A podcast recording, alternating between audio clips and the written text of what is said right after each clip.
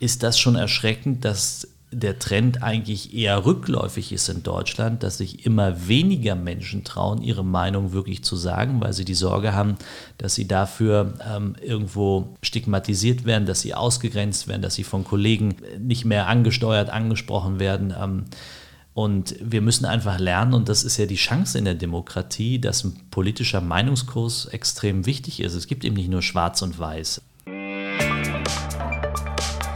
zwischen Generation Y und Z, der Podcast von Sarah Emmerich.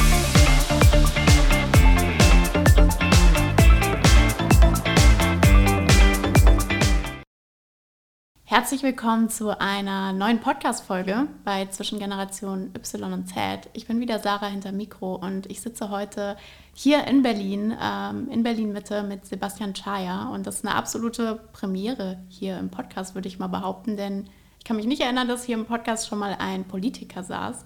Sebastian ist eigentlich ähm, Projektentwickler und mittlerweile aber vor allem in der Politik unterwegs und ziert auch aktuell ganz schön viele Wahlplakate ähm, in Berlin. Aber Sebastian, stell dich doch mal bitte ganz kurz in deinen eigenen Worten vor. Ich werde dann noch mal kurz darauf eingehen, warum wir hier heute sitzen, wie wir zueinander gefunden haben. Aber stell dich doch mal kurz bitte in deinen eigenen Worten vor. Wer bist du, was machst du und herzlich willkommen. Ja, Sarah, vielen Dank für die, für die Einladung, dass ich heute hier sein kann. Ähm, du hast schon einiges von mir verraten. Ich bin ähm, politisch aktiv in der Stadt. Ich bin äh, Spitzenkandidat zur Abgeordnetenhauswahl am 26.09. Darf ja nicht nur im Bund, sondern auch in Berlin gewählt werden. Und da bewerbe ich mich für die Freien Demokraten und ich bewerbe mich mit meiner FDP äh, für den Regierungswechsel in Berlin, weil wir vor einer Richtungswahl stehen. Ich bin 38 Jahre alt, bin in Berlin aufgewachsen, groß geworden. Wenn du mich heute fragst, ähm, gibt es Ost- und West-Berlin für dich, würde ich immer sagen, nö, weil ähm, Berlin ist Berlin mit äh, ganz vielen Facetten, aber ich trenne nicht zwischen Ost und West, obwohl ich im Ostteil der Stadt aufgewachsen bin. Und mittlerweile in äh, Steglitz-Zehlendorf lebe, aber meine Kindheit habe ich in Marzahn-Hellersdorf verbracht und ähm, habe auch meine Schullaufbahn in Berlin absolviert, eine ähm, ja, sehr, ähm, also Schullaufbahn, was heißt es? Ähm, Realschule habe ich besucht, muss man erstmal sich daran erinnern, ne? ist schon eine Weile her. Also Realschulabschluss gemacht und habe dann die Ausbildung zum Elektrotechniker gemacht, äh, klassische Ausbildung im Handwerk und danach das Abitur über einen zweiten Bildungsweg und dann ging es in der Tat in den Bereich der Projektentwicklung, im Bereich von äh, Bauen und, und Wohnprojekten, die ich bis 2016 verantworten durfte. Und 2016 war die letzte Wahl vor fünf Jahren. Mhm. Und äh, da war ich ebenso Spitzenkandidat, wie ich das heute bin. Und äh, seitdem ich quasi mit der FDP wieder ins Parlament gekommen bin und wir in der Opposition die letzten fünf Jahre gearbeitet haben, ist mein Hauptaugenmerk natürlich genau auf dieser Frage Politik für die Stadt zu machen, mhm. äh, für, für Berlin. Ja, ich bin ja Wahlberlinerin, deswegen finde ich das natürlich äh, super spannend. Kannst du mal ganz kurz erklären, warum, ähm, also dass die Wahl zum Abgeordnetenhaus ist jetzt alle fünf Jahre. Wir haben jetzt auch Bundestagswahlen jetzt im September. Äh, das ist ja nur alle vier Jahre. Warum unterscheidet sich das? Das habe ich mich nämlich gefragt in der Recherche. Ja, das ist wirklich eine, eine gute Frage. Man hat die Legislaturperioden so festgelegt. Es mhm. gibt halt ähm, Landtagswahlen, die ähm, im Fünfjahresrhythmus stattfinden, auch in anderen Bundesländern. Es gibt auch Landtagswahlen, die, glaube ich, will jetzt nichts Falsches sagen, aber ich würde fast vermuten, auch im Vierjahresrhythmus mhm. stattfinden. Ähm, und man hat sogar mal überlegt, ob man den Bundestag auf fünf Jahre wählt, ähm, weil man gesagt hat, naja, äh, nach einer Wahl brauchst du halt immer ein Jahr, bis du dich in ja. irgendwas neu eingearbeitet hast.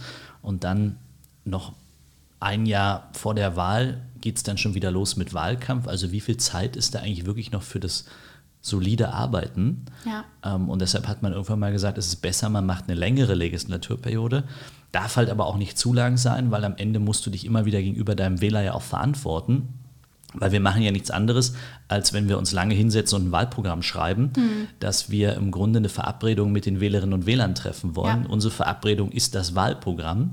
Und das muss natürlich irgendwann wieder hinterfragt werden. Und deshalb ist fünf Jahre, glaube ich, der längste Horizont, ähm, wo man sagen kann, da ist genug Zeit zum Einarbeiten, zum richtig Arbeiten. Und da ist klar, das letzte halbe Jahr, dreiviertel Jahr ist bestimmt ähm, auch, auch dann dem Wahlkampf geschenkt. Okay, nochmal zurück zu deiner Person. Du hast jetzt eben schon gesagt, du bist 38, deswegen, ich finde es super, ähm, du passt perfekt hier noch in den Podcast rein zwischen Generation Y und Z mit deiner Generation quasi als ähm, Millennial.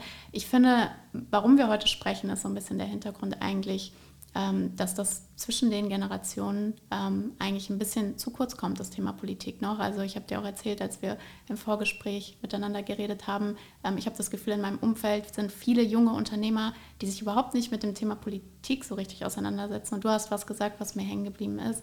Und zwar, es was? ändert sich halt nichts, wenn man einen Facebook-Kommentar absetzt und die Leute denken halt, ja, wenn sie irgendwie ihre politische Meinung auf Facebook ablassen, dann ähm, ändert das irgendwas, aber so ist es nun mal nicht. Wie kam für dich die Entscheidung, in die Politik zu gehen?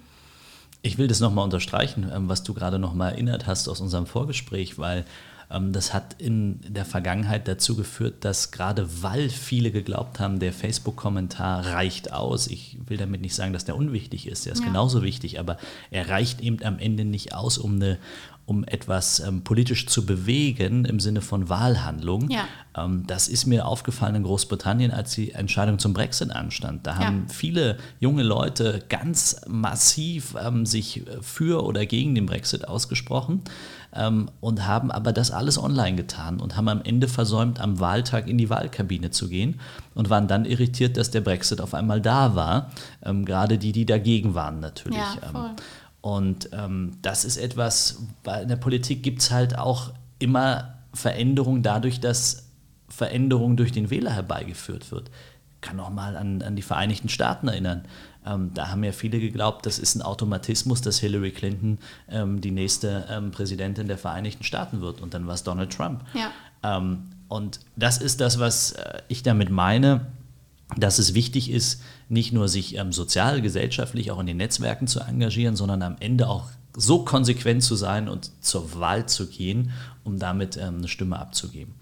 Und ich selber bin in die Politik gegangen, ja, eigentlich nicht um mit großem Bewusstsein, dass ich gesagt habe, ich gehe jetzt in die Politik, mhm. sondern ich bin zur Politik gekommen über eine, eigentlich über eine Jugendorganisation, ähm, habe mit Freunden eine, eine, eine, Schülervereinigung gegründet und äh, das haben in unserer Freizeit uns dafür eingesetzt, dass die Schulen besser werden, mhm. im Sinne von besser saniert werden. Und mhm. dann haben wir einen großen Fotowettbewerb gemacht in Berlin, haben gesagt, schickt uns mal die schlimmsten Klassenraumbilder, die ihr habt, zeigt mal, wie schlimm eure, Schul, äh, eure Schule aussieht. Mhm. Und haben dann auf Grundlage dessen haben gesagt, das ist jetzt die schlimmste, das ist die zweite und die drittschlimmste. Und das, das war wirklich Wahnsinn, was da an Bildern uns erreicht hat sind wir damit zu einer Malerfirma und zu einer, ähm, äh, ja, zu einer Malerfirma gegangen und gesagt, könntet ihr euch vorstellen, dass wir diesen Klassenraum renovieren? Und dann haben die gesagt, klar, selbstverständlich machen wir das. Ähm, und dann haben wir das so nach und nach in den Berliner Schulen gemacht. Ähm, mhm. aber das hatte für mich noch nichts mit Politik zu tun, sondern einfach nur mit der Frage, du hast ein Problem, dafür brauchst du eine Lösung. Ähm, und das haben wir dann weitergemacht, bin im Außenbezirk, habe ich ja gerade erzählt, Marzahn-Hellersdorf aufgewachsen. Und das, was uns echt immer genervt hat, war, dass die U-Bahn-Linie U5, die jeder jetzt in Berlin auch kennt, ja. ähm, irgendwie in Marzahn-Hellersdorf am Samstag, Sonntag nachts nicht gefahren ist.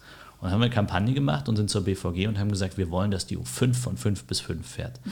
Ähm, weil uns das wichtig ist, ähm, dass dieser Bezirk auch nachts eine gute Anbindung hat.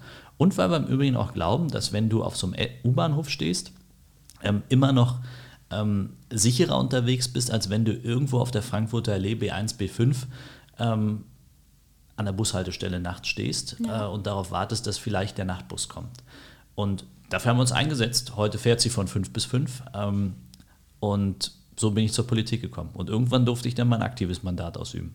Das ist jetzt gerade schon so schön äh, beschrieben. Deswegen die Frage, wann fängt Politik denn an? Oder wo fängt Politik denn an? Ab wann ist etwas politisch? So. Eigentlich war das ja politisch, was wir gemacht haben, weil ja. wir haben uns, uns engagiert, aber es war noch nicht politisch im Sinne von, äh, wir haben einfach nur für unsere Interessen gekämpft, mhm. ähm, die aus unserem Horizont heraus da waren.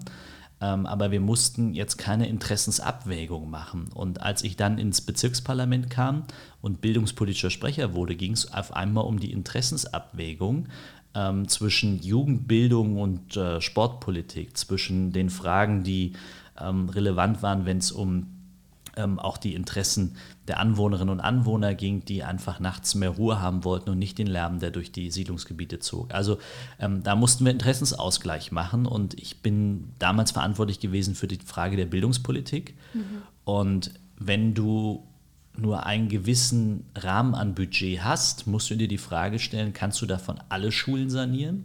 Oder welche Prioritäten setzt du? Ja. Investierst du jetzt in Grundschulen, weil du sagst, du möchtest kurze Wege für kurze Beine haben? Ähm, oder wartest du noch, weil du sagst, na, die Geburtenentwicklung ist jetzt noch nicht so wie prognostiziert, mit der Gefahr, dass wenn sie dann doch so eintritt wie prognostiziert, dass es am Ende nicht hinreichend Schulplätze gibt. Also die Gesamtzusammenhänge, die dann in deiner Verantwortung auf einmal liegen, von heute auf morgen. Ich war gerade 18, ich hatte quasi aktives und passives Wahlrecht und war auf einmal Bildungsbüchersprecher in einem Bezirksparlament und hatte genau diese Verantwortung. Auf einmal saß ich bei den Schulleitern und redete mit ihnen über die Frage in ihren Schulen. Bis vor kurzem haben die noch mit mir äh, über die Schule geredet ähm, und jetzt saß ich auf einmal auf der anderen Seite. Und das, ähm, das war für mich das erste Mal, dass ich irgendwie politisch äh, Politik für mich wahrgenommen habe, sie zu machen, im Interessensausgleich auch aller. Okay, und wie ist dein, äh, dein oder wie hat sich dein Weg zur FDP gefunden? Also vielleicht auch die Frage für viele, die jetzt zuhören, ähm, ich gehe jetzt mal nicht davon aus, dass alle FDP-Wähler sind.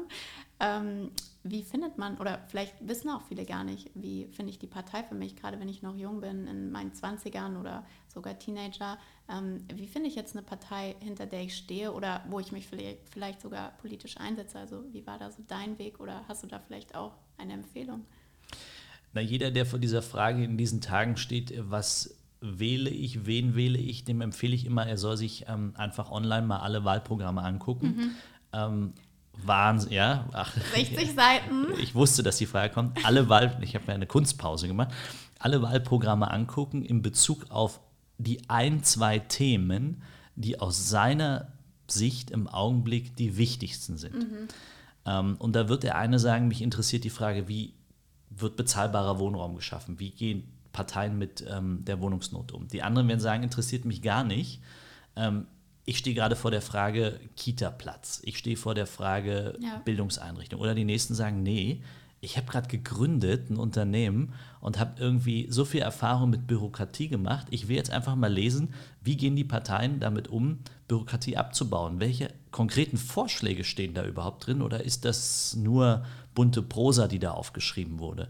Und äh, das ist für mich die Empfehlung an jeden, mhm. zu sagen, sich ein, zwei Themen rauszunehmen, sich die anzugucken über alle Parteiprogramme und ähm, damit schon mal eine Richtung für sich festzulegen. Ansonsten ja. gibt es einen Valomaten, ähm, da kann ich reingehen, kann ich durchklicken. Ähm, das ist ähm, sehr, sehr gut gemacht. Auch das ist eine gute Handreichung, wenn man jetzt überlegt, wen wählt man. Oder man tritt mit den Kandidaten persönlich in Kontakt, schreibt ihnen Direktnachrichten über LinkedIn, über Instagram, über Facebook, Twitter ähm, und probiert einfach in Kontakt zu kommen, zu sagen, ich habe da eine Frage, ich bin unentschlossen, ich weiß nicht, was ich wähle, was, was ist wichtig aus Ihrer Sicht für diese Stadt?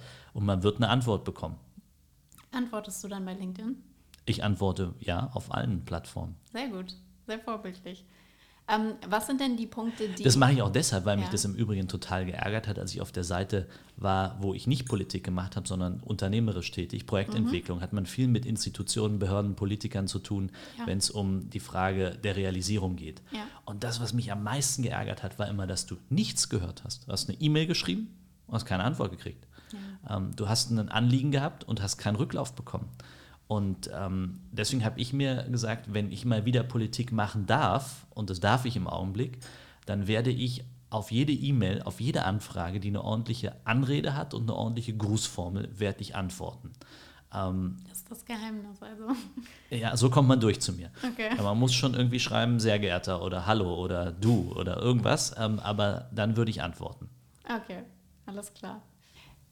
Was sind denn die Punkte, das habe ich dir auch schon im Vorgespräch äh, die Frage gestellt, was sind denn die Punkte, die ähm, dir jetzt besonders am Herzen liegen in diesem Wahlkampf? Ähm, was sind die Sachen, die du verändern willst ähm, und auch die die FDP jetzt vor allem verändern will?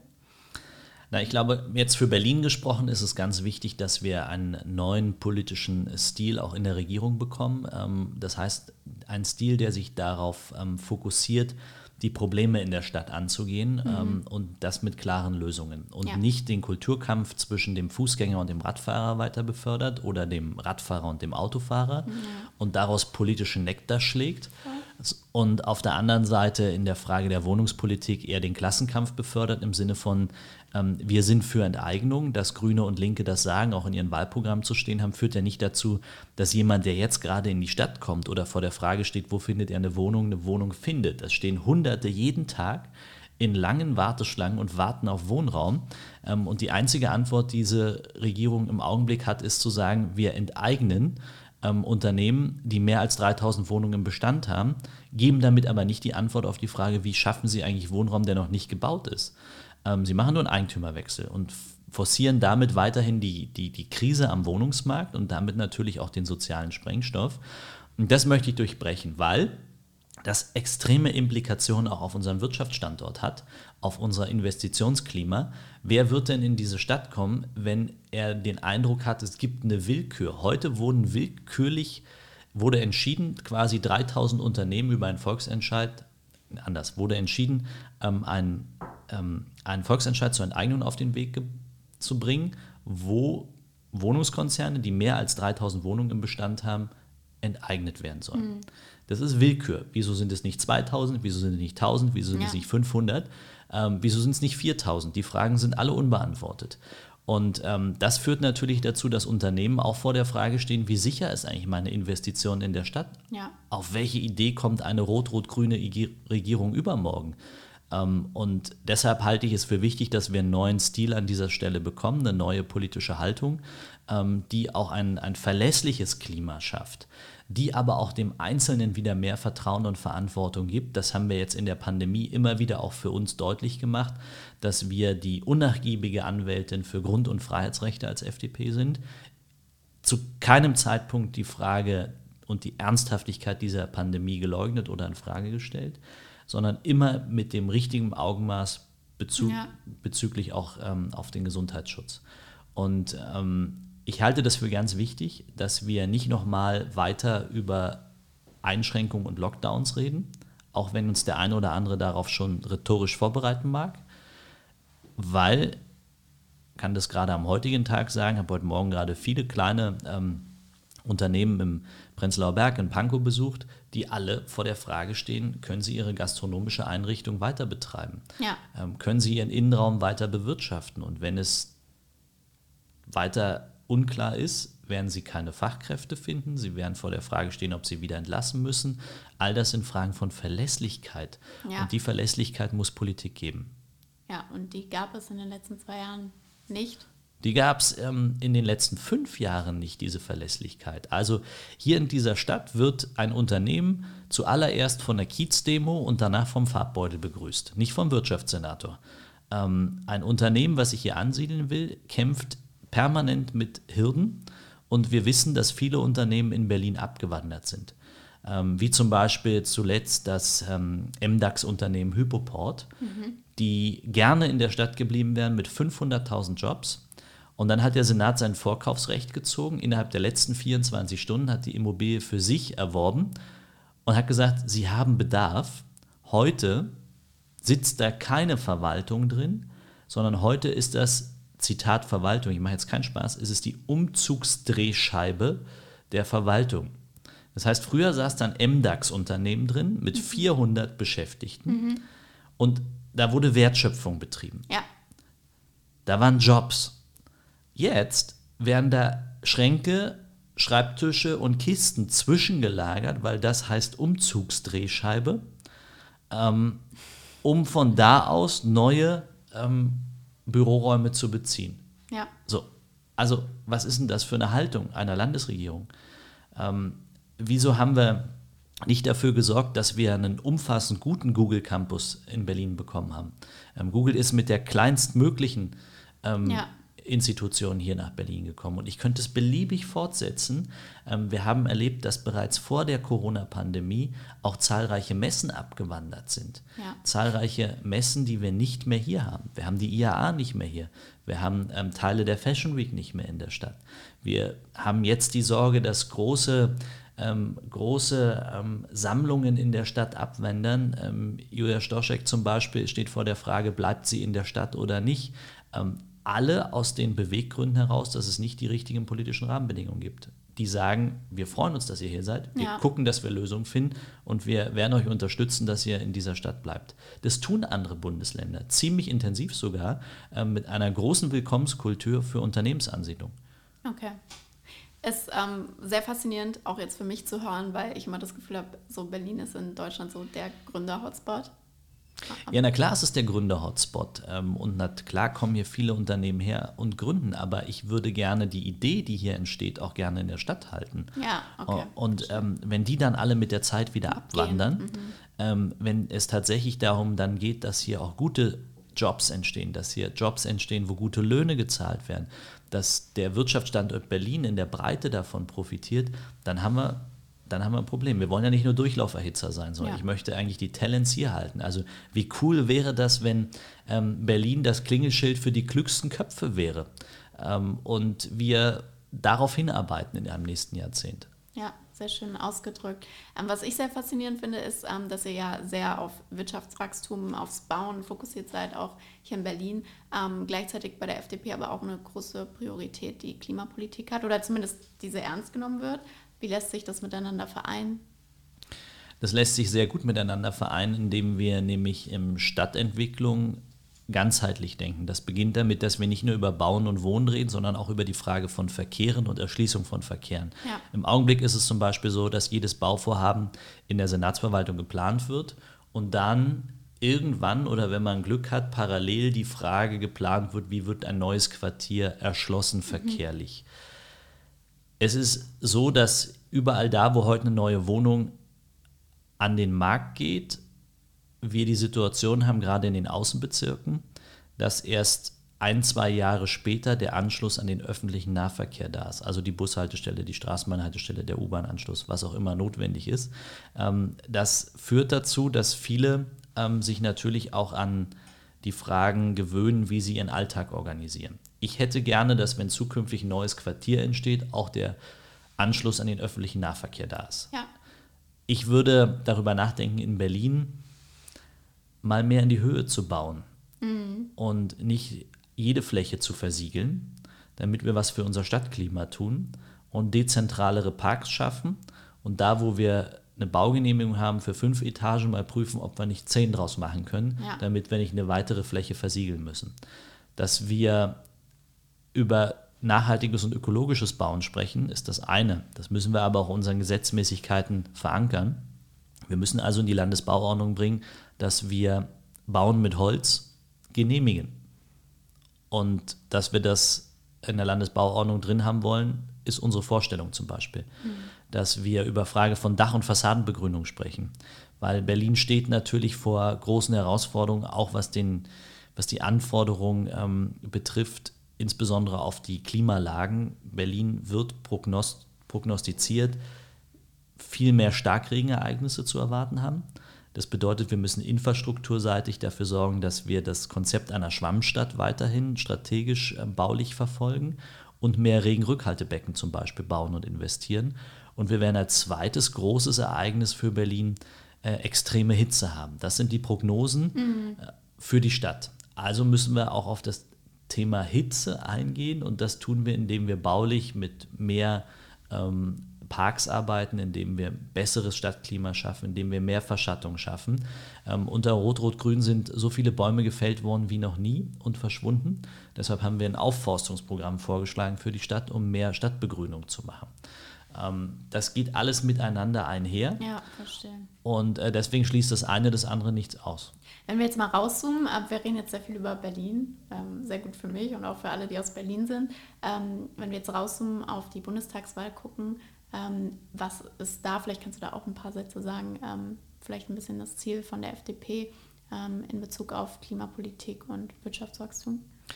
Ja, grundsätzlich, egal ob Land oder Bund, Ja. geht es uns darum, dass, dass ähm, Klima- und Wirtschaftspolitik nicht äh, zwei getrennte Themen sind, sondern ja. die bedingen einander. Man kann natürlich mit guter Innovationskraft auch dazu beitragen, gute Klimapolitik zu machen. Mhm.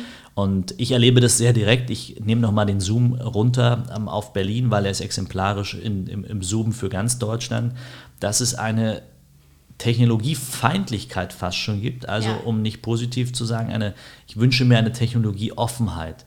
Ähm, wir werden uns mit der Frage Wasserstoff und Wasserstoffantriebstechnologie auseinandersetzen müssen.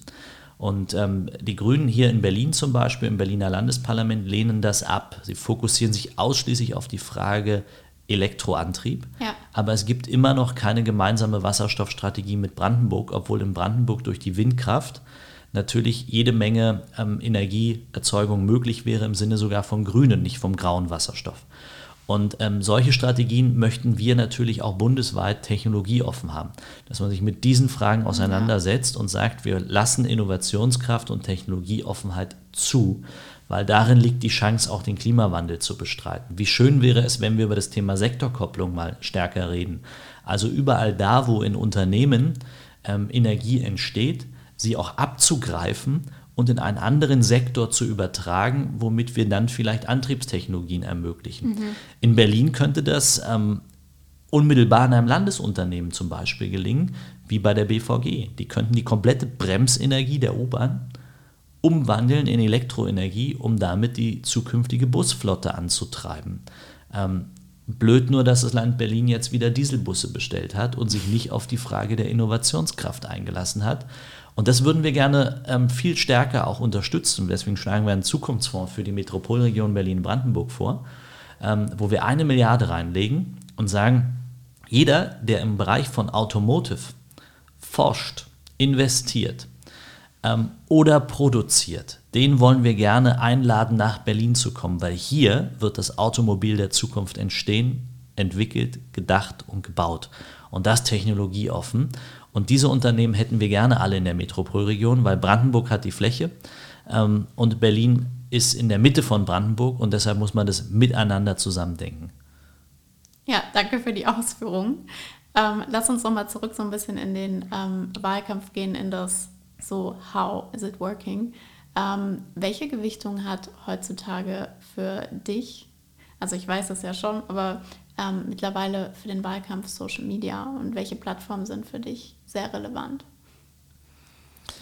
Social Media hat, glaube ich, für alle ähm, eine sehr, sehr große Relevanz. Und in diesen Tagen fragt sich immer jeder, wenn ihr das sagt, dass ihr da viel mehr Budget in die Social Media Kanäle steckt, also in alles, was dazu gehört, Twitter, Instagram, Facebook, LinkedIn, Xing etc., ähm, auch, auch ähm, darüber hinaus auch, auch ähm, Online-Marketing und so. Wieso hängt ihr denn eigentlich noch diese ganzen Plakate an die Laterne? Das ist doch so oldschool, dass da noch Plakate hängen, wenn ihr alle irgendwie online unterwegs seid. Aber wir wissen halt eben auch, das eine bedingt einander, ja. ähm, weil die Plakatierung im Stadtbild ähm, dazu beiträgt, auch nochmal die Übersetzung in die Online-Welt zu ermöglichen und umgekehrt. Also das, was man auf seinem Smartphone wahrnimmt, auch nochmal im Zweifel an der Laterne wiederzusehen und das ist quasi so ein Wake-up-Call, den wir ja. da äh, in die Städte reindrücken. Und ich weiß, dass das auch sicherlich den einen oder anderen irgendwie nervt. Ähm, deshalb ist es auch immer nur eine gewisse Zeit da. Ähm, aber es ist notwendig, um auch vielen zu sagen, Mensch, ist eine Wahl, weil nicht jeder ja, hat, weiß auch, dass eine Wahl ist. Und wir sehen es ja hier in Berlin. Wir haben eine Bundestagswahl, wir haben eine Abgeordnetenhauswahl, ja. wir haben eine BVV-Wahl und wir haben noch eine Abstimmung zum Volksentscheid. Ja. Das heißt, als Berliner hast du jetzt sechs Stimmen in der Hand und sollst mit diesen sechs Stimmen die Richtung für den Bund, für Berlin und für die Frage der Mieten- und Wohnungspolitik vorgeben. Und dafür ähm, sind, äh, ist so crossmediales Aufstellen natürlich besser. Ähm, das heißt, der klassische Postwurf gehört nach wie vor auch dazu oder die klassische Anzeige oder das Plakat an der Laterne. Und trotzdem verrate ich, glaube ich, nicht zu so viel, wenn ich sage, ähm, über die Hälfte äh, geht mittlerweile in äh, Social-Media-Budgets. Ja, also Online-Marketing. Krass. Du hast mir ja ähm, gesagt, es hängen 45.000 FDP-Plakate gerade in Berlin. Stimmt das? Hast du zu mir gesagt? Es kann sein, dass so viele Plakate hängen, ja. Es kann sein. Aber wie viele davon, ähm, auf wie vielen davon bist du zu sehen? Weißt du das? Habe ich nicht nachgefragt, auch nicht Ich habe ich habe Sebastian jetzt zweimal gesehen, aber es kommt mir vor, als wären es schon 20 Mal, weil er überall in Berlin hängt. Ja, Ja, das stimmt. Also, aber ich weiß nicht, wie, wie viel das ist. Merkt man ja auch, das geht ja auch anderen Parteien so. Ähm, die Spitzenkandidaten werden natürlich in allen Bezirken plakatiert und mhm. dann gibt es auch eine gewisse Fokussierung immer ähm, auch auf die einzelnen äh, Köpfe, die ähm, berlinweit antreten und dadurch mag es den Eindruck erwecken, dass man da eine sehr, sehr gute Präsenz hat. Haben wir auch, ähm, aber ähm, dadurch findet man halt dann immer wieder einen Kopf, egal ob man in Treptow-Köpenick oder in Reinigendorf oder in Charlottenburg-Wilmersdorf unterwegs ist. Ja, wir haben äh, bereits beim Kaffee darüber diskutiert, deswegen jetzt nochmal die Frage, findest du Influencer und Prominente, also Menschen mit Reichweite, sollten ähm, sich politisch positionieren? Also zum Beispiel sollte ich jetzt sagen, was ich wähle. Findest du ja oder nein? Du darfst natürlich immer sagen, was du wählst ähm, und äh, kannst das natürlich auch deinen, deinen Followern sagen und äh, denen, mit denen du das teilen möchtest. Das musst du für dich selbst entscheiden, ähm, wie stark man ein, ein Statement setzt. Ähm, ich würde keinem sagen, tu es nicht. Ähm, in, insoweit muss das jeder für sich entscheiden, wie er das macht.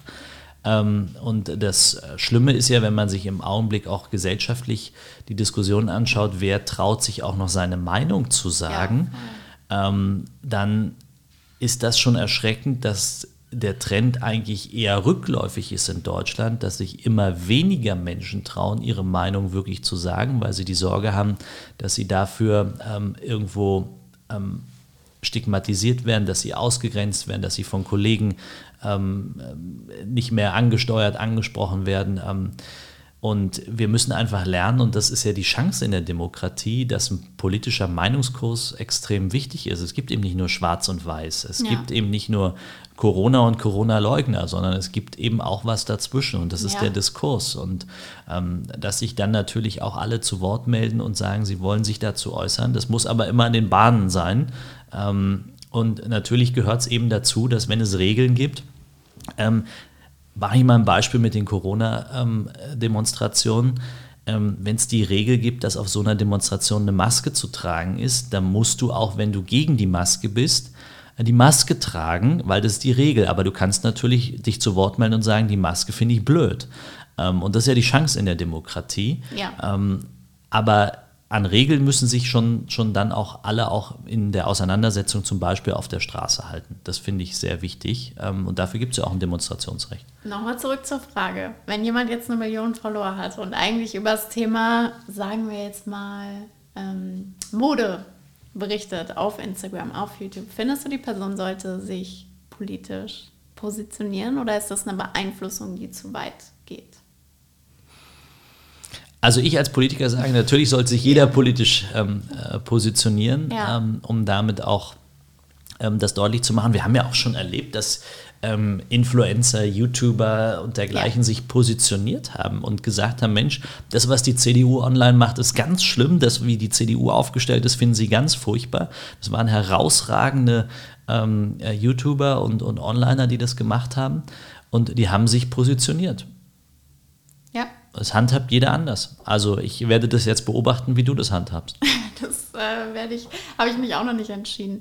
Ähm, warum denkst du denn, ist es so schwer? Aber wir können ja mal, kann, oh, vielleicht kann ich ja umgekehrt die Frage stellen. Wieso ist es denn so schwer, wenn du sagst, du hast dich noch nicht entschieden? Das heißt, du denkst ja auch darüber nach, dass das Vor- und Nachteile hat. Ich habe ähm, tatsächlich seit unserem Treffen am Montag, habe ich ähm, mit einigen Leuten darüber diskutiert, sollte man das machen oder nicht. Also auch Meinungsmachern, sage ich jetzt mal, in, in unserer Generation, in der Generation Z, ähm, Leute, die auf LinkedIn, auf Instagram oder generell einfach Reichweite haben, sollte man das machen oder nicht.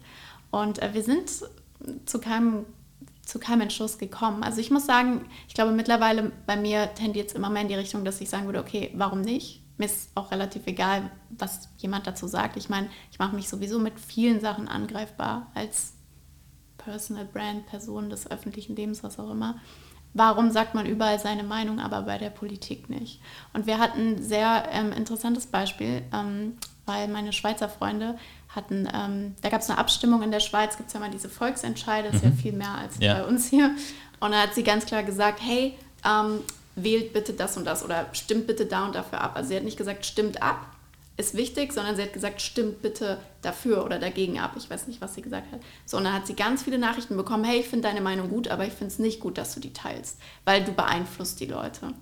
Und das ich weiß nicht, irgendwie habe ich das Gefühl, dass es ähm, so eine Grenze ist, die sich aufgebaut hat über Jahrzehnte oder vielleicht kommt die auch noch aus den älteren Generationen. Ich kann es nicht erklären. Man spricht nicht über seine politische Meinung, ähm, auch mit den Freunden oder so. Also bei meinen Eltern war das völlig normal, dass man darüber nicht gesprochen hat, wenn man wählt oder darüber nicht unbedingt mit den Nachbarn diskutiert hat oder Wahlgeheimnis ist halt Wahlgeheimnis. Ich hatte jetzt kein Problem, das meinen Freunden zu sagen und ich glaube, ich komme auch immer mehr an den Punkt oder zu dem Entschluss, es ist auch wichtig, sich politisch öffentlich zu positionieren und warum nicht? Ich habe noch, ich habe es noch nicht für mich entschieden. Aber es ist ja gut, dass du dich mit dieser Frage jetzt auch ähm, seitdem auseinandersetzt. Und, sehr, sehr. Und ähm, viele, die in, in deinem Spektrum unterwegs sind, ähm, dass du das mit denen diskutierst, weil ja, voll. auch aus Erfahrungswerten abgeleitet. Ich hätte jetzt fast gesagt, so ein Volksentscheid ist nochmal was anderes, weil da bist du entweder dafür oder dagegen. Ähm, als sich für eine politische Partei festzulegen. Auf jeden Fall. Weil das Spektrum einer politischen Partei ist natürlich wesentlich größer äh, als nur eine Frage, um die es geht. Insoweit hätte ich gedacht, Volksentscheid ist noch zulässiger, aber interessant, dass äh, da ja. schon ähm, diese Kommentierung so erfolgt ist. Ja, vor allem zu sagen, hey, ich bin zwar deiner Meinung, aber warum teilst du das? Du beeinflusst die Leute, sollte man nicht machen. Ich, ich sehe es halt mittlerweile so, oder ich komme immer mehr zu dem Entschluss, alles in unserem Umfeld oder jeder Mensch beeinflusst uns ja zum Beispiel bei Käufen. Ähm, es ist ja völlig normal, dass ein Influencer beispielsweise seine Zielgruppe beeinflusst. Also ähm, warum nicht auch in eine politische Richtung? So. Ja, ich wollte gerade sagen, du machst ja nichts anderes, als dass wenn jemand auch zu dir kommt und sagt, ich habe hier ein Produkt, äh, suchst du für ihn den besten Kontakt, der dieses Produkt extrem groß macht. Das ist ja dein Geschäftsfeld, wenn ich es richtig verstanden habe. Ja. Oder du zahlst dafür Geld. Oder so, ja. Aber das ist ja auch Meinungsmache. Ja, stimmt.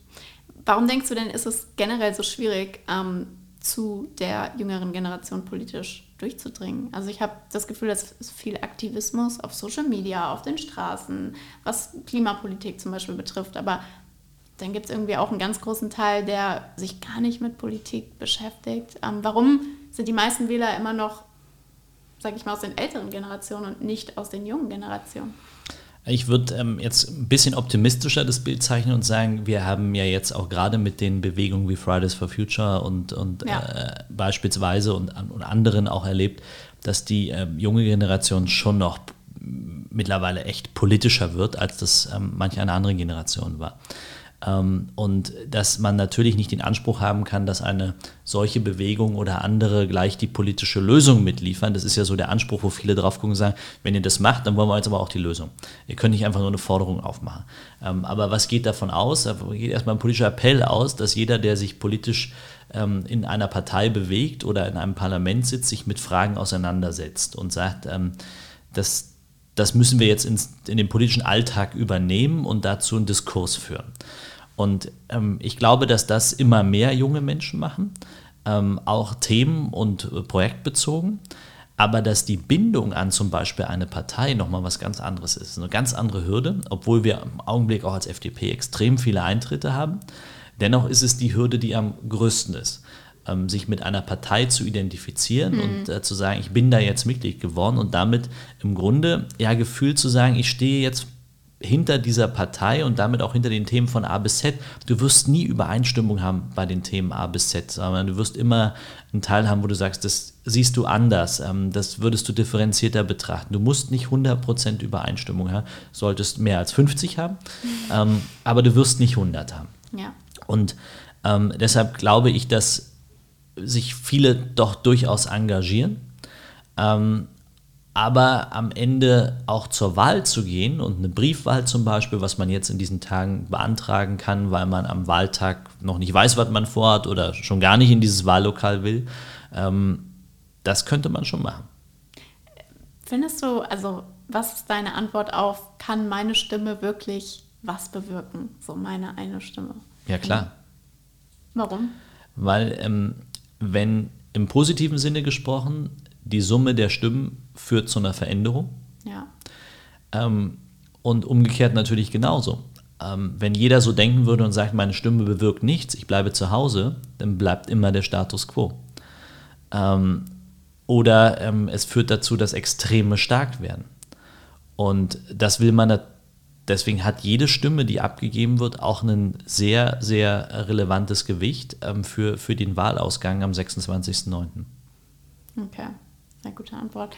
Okay, was denkst du ist der größte Unterschied jetzt zwischen unseren Generationen? Also ich sehe mich ja ein bisschen zwischen den Generationen, aber jetzt deine Generation, du bist Millennial, du bist Generation Y, ähm, Generation Y und dieser neuen Generation Z. Gibt es da einen Unterschied? Ähm, du hast gerade gesagt, die setzen sich mehr politisch ein. Ähm, wie hast du das so in, in deiner Generation wahrgenommen? Ähm, in, in meiner Generation habe ich das ähm, nicht so offensiv, wie ich es jetzt ähm, wahrnehme, ähm, wahrgenommen, sondern eher defensiver. Mhm. sicherlich auch daraus, dass man sich also selber mit den Themen anders auseinandergesetzt hat und dass man manchmal auch einfach Vorbilder braucht, denen man sich dann anschließt, mit denen man sich dann mobilisiert und organisiert.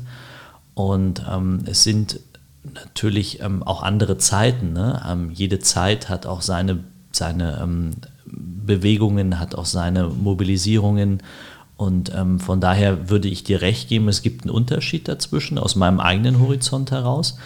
Ähm, und das sieht man ja auch in der Geschichte. Also ähm, man, man kann ja auch noch weiter zurückgehen ähm, und, und äh, sehen, gab äh, ja auch 68er-Bewegungen, alles kommt ja alles aus, aus ähm, ja. Situationen auch heraus, ja. die dazu führen, dass nochmal stärker dann eine Politisierung oder eine Mobilisierung auch stattfindet. Ja. Okay. Ähm, ich stelle immer am Ende eine Frage. Sind wir schon am Ende, okay. Ja, Hast du noch ein Thema? Hast du noch eine Frage? Ich bin gespannt auf die eine Frage. Die wird immer am Ende gestellt. Ähm, wir sind ja in einem Generationspodcast. Es geht darum, verschiedene Personen, Persönlichkeiten kennenzulernen aus verschiedenen Generationen, vor allem Y und Z. Und deswegen die Frage, die mich immer interessiert, ist, wärst du lieber 20 Jahre früher oder 20 Jahre später geboren? Wow, gute Frage. Ähm, 20 Jahre kurz früher, überlegen. 20 Jahre, ja, tick, tack, tick, tack. Ähm, kann ich die auch mit, äh, ich bin ganz froh, dass ich 1983 geboren wurde, lass, beantworten? Darf ich es politisch machen? Ähm, ich habe mich mit der Frage noch, ich habe mich mit der, nee, ich habe mich mit der Frage ehrlich gesagt noch nie beschäftigt, ob ich jetzt gerne 20 Jahre älter oder 20 Jahre jünger werde. Deswegen weil, darfst du es jetzt machen. Ähm, das finde ich, ähm, wie ist denn das bei dir? Darf ich die Frage zurückgeben? Meine Antwort wäre auch wie deine. Ich bin sehr froh in der Zeit, wo ich geboren bin. Aber es geht jetzt nicht um mich. Nee, also kann ich nicht beantworten. Okay. Also aber, du aber du hast mir jetzt was mitgegeben, worüber ich nachdenke. Ja. Ähm, und äh, ganz sicher in einem deiner nächsten Podcasts ähm, das beantworten werde. Wir kommen nochmal darauf zurück. Sehr das gut. ist wirklich eine gute Frage. Wieso eigentlich 20 Jahre und nicht 10 Jahre? Ja, das ist eine gute Frage, aber die Generationen werden ja immer so nach. Also Ach so, du machst es an den Generationen fest. Okay. Ja, ja ich finde es eine interessante Spanne. Zehn Jahre ist nicht so ein Riesenunterschied wie 20 von der Veränderung. Gut, ich nehme die Frage heute mal mit in den Tag. Jeden, den ich treffen werde, stelle ich diese Frage, ähm, wie er das für sich persönlich sieht. Und ja. äh, in einem nächsten Podcast beantworte ich sie. Alles klar, machen wir so. Oder in einem Instagram Live oder was auch immer. was du möchtest. Ähm, wo kann man dich jetzt am besten verfolgen? Ich meine, du bist eh sehr sichtbar aktuell jetzt. Wenn man in Berlin wohnt, dann auf jeden Fall ähm, begegnet man dir auf der Straße, ähm, auf Plakaten. Ja, wo kann man dich am besten verfolgen? Wo kann man dir eine Frage stellen? Du hast jetzt schon gesagt, du antwortest eh überall. Ähm, vielleicht kannst du es nochmal zusammenfassen. Also, Politik ähm, bedeutet ja immer, dass es ähm, auch keine Einbahnstraße ist und mhm. dass man also auch die Gelegenheit nutzt, dass Politiker online vertreten sind. Insoweit die herzliche Einladung. Ähm, einfach schreiben über die Direktnachrichten, die jedes äh, Portal bietet, über Instagram, Facebook, Twitter. Ähm, da kann man Nachrichten, die man jetzt nicht mit den Usern teilen möchte, weil man eine sehr spezifische Frage hat zu äh, Themen auch adressieren oder weil man der Meinung ist, Mensch, ich möchte eigentlich mal, dass der Spitzenkandidat der FDP, dass ich einfach auch mal vorbeikomme und wir im Unternehmen vielleicht mit fünf, sechs cool. Kollegen ähm, über eine Frage diskutieren, die dich umtreibt, ähm, dann einfach schreiben oder über LinkedIn oder Xing.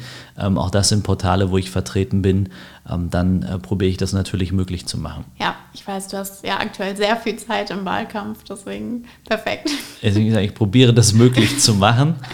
Ähm, und ansonsten das, was, wir schriftlich, was ich schriftlich beantworten kann, mache ich natürlich. Ja. So, dafür gibt es ja dann noch die, die Abend- und Nachtstunden. Ist eigentlich dein Spitzname Sepp? Weil auf Instagram heißt du nur Sepp Chaya. Ja. Okay. Super, spannend. Willst du noch, ja. Ähm, willst du noch irgendwas loswerden? Gibt es noch irgendwas, was du jetzt, eine Message, die du jetzt unbedingt raushauen möchtest? Ich kann nur noch mal unterstreichen, dass äh, es eine Richtungswahl ist am 26.09. auf beiden Ebenen im Bund wie im Land, auch gerade für unsere, für egal für welche Generation. es geht, es geht ähm, um das nächste Jahrzehnt äh, und die Umbrüche und die Herausforderungen könnten nicht größer sein. Auch die aus der Pandemie heraus resultieren. Und deswegen ist es wichtig, ähm, sich wirklich intensiv damit auseinanderzusetzen, wen wähle ich diesmal. Und für Berlin und für den Bund habe ich natürlich aus meiner Sicht eine Empfehlung, aber ähm, es ist in der Tat so, dass in Berlin ein Regierungswechsel noch nie so möglich war, wie er im Augenblick äh, sich darstellt. Und deshalb ist die Stimme bei der FDP natürlich auch eine, die einen Regierungswechsel ermöglicht und damit Investitionen in das nächste Jahrzehnt ermöglicht werden, wir ein investitionsfreundliches Klima schaffen und äh, dafür sorgen, uns auch den Herausforderungen und Aufgaben, die uns die Pandemie gestellt hat, zu stellen äh, und die Herausforderungen, die daraus resultieren, natürlich auch lösen. Das wird zumindest ähm, eine unserer Leitplanken sein, mit der wir Haushaltspolitik bestreiten werden, weil wir werden auch darüber nachdenken müssen, ähm, das nächste Jahrzehnt investiv abzusichern. Sehr, das hast du richtig schön gesagt. Ähm, wie sagt ihr so schön, es gab noch nie mehr zu tun? Holen wir uns die Zukunft. Ja. Danke, Sebastian. Ich hoffe, wir nehmen irgendwann nochmal eine Podcast-Folge auf. Ich bin gespannt, wie dann das Wahlergebnis war. Vielleicht bist du dann in einer anderen Position oder hast dann was anderes zu tun, oder? Also das entscheidet der Wähler ja, ja. Ähm, wie das ausgeht, 26.09. Und ähm, in welcher Position ich mich dann wieder befinde, entscheidet äh, danach dann die Partei. Ähm, und ähm, im Augenblick bin ich Fraktionsvorsitzender. Und ähm, wenn wir in Regierungsverantwortung kämen würden, muss die Partei auch darüber entscheiden, äh, wie wir uns an dieser Stelle aufstellen. Vielen Dank. Ähm, ich werde es auf jeden Gerne. Fall fleißig verfolgen. Unbedingt. Und so. ja, Appell nochmal von mir an der Stelle einfach, ja, Setzt euch damit auseinander. Valomat hast du vorhin so schön gesagt. Oder guckt euch, wie Sebastian empfohlen hat, fand ich eine sehr schöne Empfehlung, ähm, die einzelnen Wahlprogramme an nach den Punkten, die euch wichtig sind. Am 26.09. Ähm, sind Wahlen. Und ja, bis dahin, bis zur nächsten Folge. Ich hoffe, die Folge hat euch gefallen. Ich hoffe, die Folge ähm, hat euch einen Mehrwert geboten. Und ja, vielen Dank und bis zum nächsten Mal. Ciao, ciao. Tschüss.